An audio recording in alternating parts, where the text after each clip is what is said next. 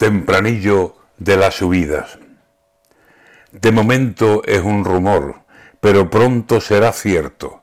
Las subidas que preparan para freírnos a impuestos. Los autónomos, temblando, saben que son los primeros. Para pagar, siempre más. Y para ganancias, menos. Con los planes de pensiones, recorte de los ingresos. Ni dejan salir de pobre, ni dejan ahorrar dos euros si fuera feria taurina lo que en España tenemos, un premio estaría seguro que no quedaría desierto, que a la mejor estocada se lo darían al gobierno.